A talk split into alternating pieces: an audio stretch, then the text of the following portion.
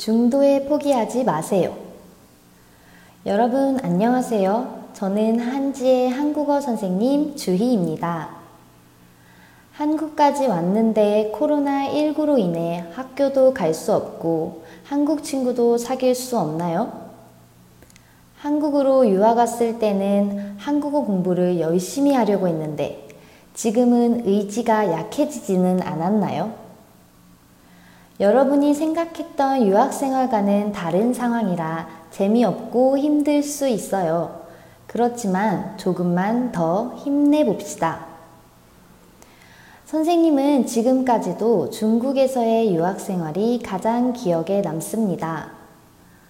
여러분도 다시 오지 않을 유학 생활인 만큼 이 시간을 잘 활용했으면 좋겠습니다. 코로나19가 끝나고 한국에서 하고 싶은 일이 무엇입니까? 한강에 가서 치맥 먹기, 명동에 가서 옷 사기 등 자신이 하고 싶은 일을 적어 보세요. 그리고 사전 연습을 해 보세요. 알아야 하는 단어, 표현을 드라마나 영화 같은 곳에서 찾아보고 연습해 보는 겁니다. 아는 것보다 사용하는 것이 더 중요합니다.